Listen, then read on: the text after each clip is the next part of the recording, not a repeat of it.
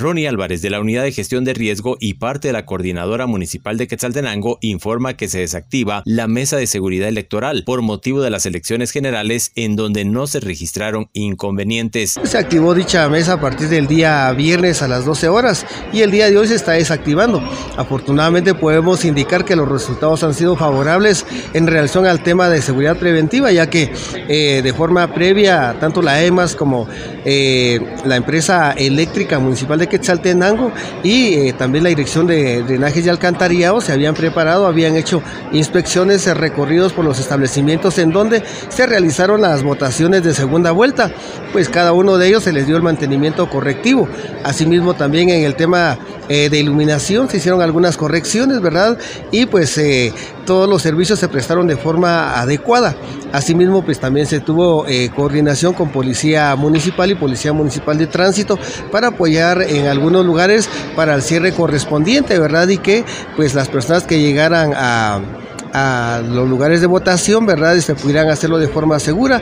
Afortunadamente, pues no se presentaron incidentes mayores en este caso. Desde Emisoras Unidas Quetzaltenango informa Wilber Coyoy, primera en noticias, primera en deportes. Ronnie Álvarez de la Unidad de Gestión de Riesgo y parte de la Coordinadora Municipal de Quetzaltenango informa que se desactiva la mesa de seguridad electoral por motivo de las elecciones generales en donde no se registraron inconvenientes. Se activó dicha mesa a partir del día viernes a las 12 horas y el día de hoy se está desactivando.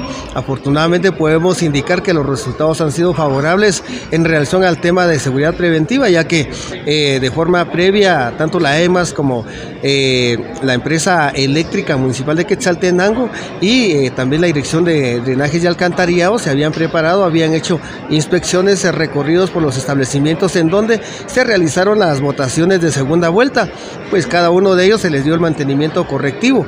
Asimismo también en el tema eh, de iluminación se hicieron algunas correcciones, ¿verdad? Y pues todos los servicios se prestaron de forma adecuada.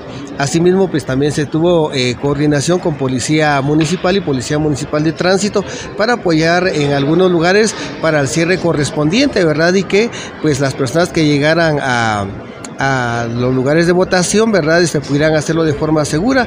Afortunadamente, pues no se presentaron incidentes mayores en este caso. Desde Emisoras Unidas Quetzaltenango informa Wilber Coyoy, primera en noticias, primera en deportes.